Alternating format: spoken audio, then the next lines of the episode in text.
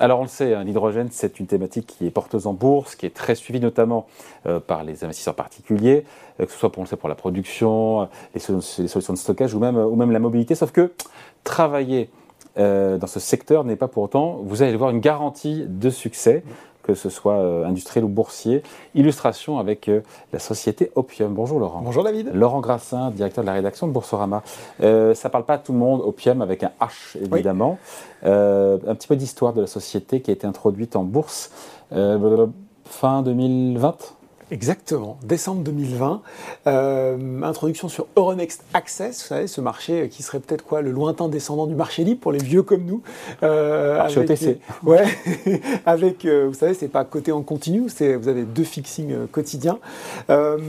Opium se présente alors, vous l'avez dit David, comme un constructeur français de voitures haut de gamme. Particularité, ce ne sont pas des voitures comme les autres, ce sont des voitures à hydrogène avec l'objectif de devenir le leader de la mobilité dans ce domaine. À sa tête, on retrouve Olivier Lombard, euh, un jeune entrepreneur de 30 ans. Il a été notamment vainqueur aux 24 heures du Mans dans la catégorie LM P2, je le précise parce qu'il y a plusieurs catégories. Mm. Euh, soyons précis, en 2011. Euh, et il, euh, c'est pas tout à fait le portrait type de l'entrepreneur. Il a des bagues, des chaînes, des tatouages sur les mains. Donc voilà, ça, ça détonne un petit peu dans, dans, le contexte feutré un petit peu de l'industrie automobile. L'introduction était plutôt, plutôt discrète, mais avec un cours de bourse qui lui va être beaucoup moins. Euh, avec une très très belle progression à la clé. Oui, à l'époque, quand on parle forcément de ce constructeur, le nom qui arrive euh, assez rapidement, c'est et pourquoi ce ne serait pas le prochain Tesla, Eh ben oui, le Tesla français. Euh, et le Tesla français, ben, on l'a dit, un cours introduit à 1 euro et qui à l'été 2021 est à 42 euros, David, une capitalisation boursière qui a fait un petit, euh, un décollage hein, de 11 millions à pas loin de 500 millions quand même d'euros. Euh, et euh, c'est en juin 2021 qu'on dévoile pour la première fois ce qui va être le prototype, en tout cas le modèle phare du groupe, la Opium Machina Vision. Alors c'est un véhicule élancé, il est assez joli, hein, c'est une belle voiture, 500 chevaux, une autonomie annoncée de 1000 km, donc ça, ça, ça comment dire, ça, ça tranche par rapport à l'autonomie des véhicules électriques. Euh, la facture, la modique somme de 120 000 La bagatelle de 120 000 ouais, une broutille, une pécadille. Hein. Voilà, exactement. On en achète toutes les semaines. Euh, voilà. Euh, et des premiers modèles attendus en 2025. C'est aussi toute une histoire d'industrie française, puisque bien sûr c'est une euh, société française et a priori qui doit fabriquer ces véhicules sur le site de Douin, c'est dans l'heure. Donc voilà, une histoire qui, qui, qui commence bien avec des ventes, 8000 ventes annuel escompté à l'horizon 2030 sur ce modèle, la Machina Vision. Tout ça semble fou euh, parce que la marque, elle sort de nulle part. Ce qui ne l'empêche pas de faire parler d'elle et beaucoup parler d'elle. Ça fait du buzz, David, à tous les étages. Euh, partenariat, alors avec des choses sérieuses quand même, mais, mais, mais à décrypter quand même un petit peu. C'est là où il faut un petit peu se méfier quelquefois de l'écume des vagues.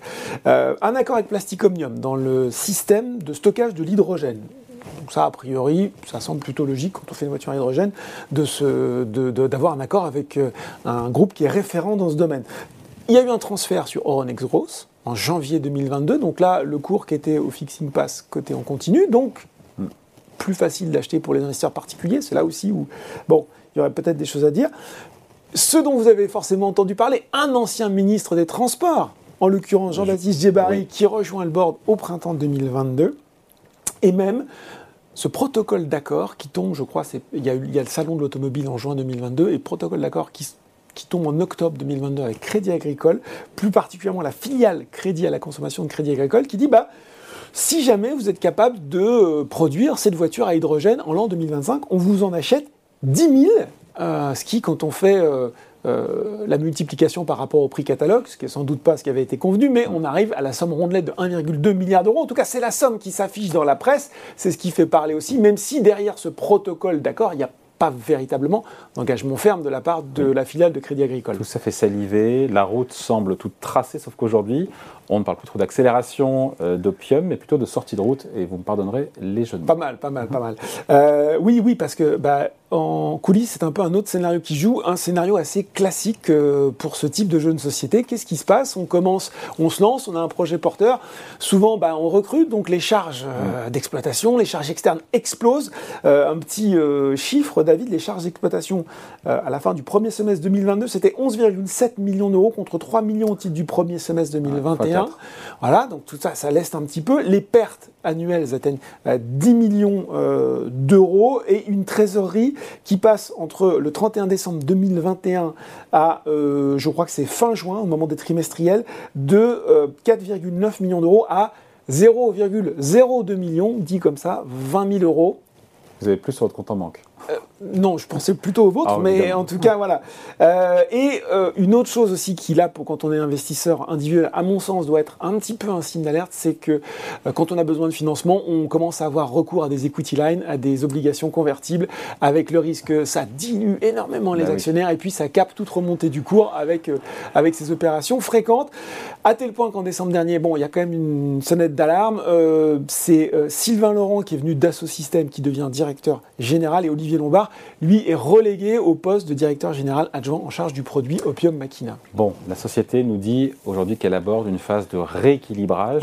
Et comme d'autres boîtes de la tech qu'on a commenté ici, évidemment, il y a des licenciements et puis il faut trouver le nerf de la guerre de l'argent. C'est ça, exactement. Vous l'avez dit, des licenciements. Une société qui a levé déjà 70 millions d'euros, on pourrait se dire d'ailleurs qu'au vu du projet industriel, c'est relativement peu.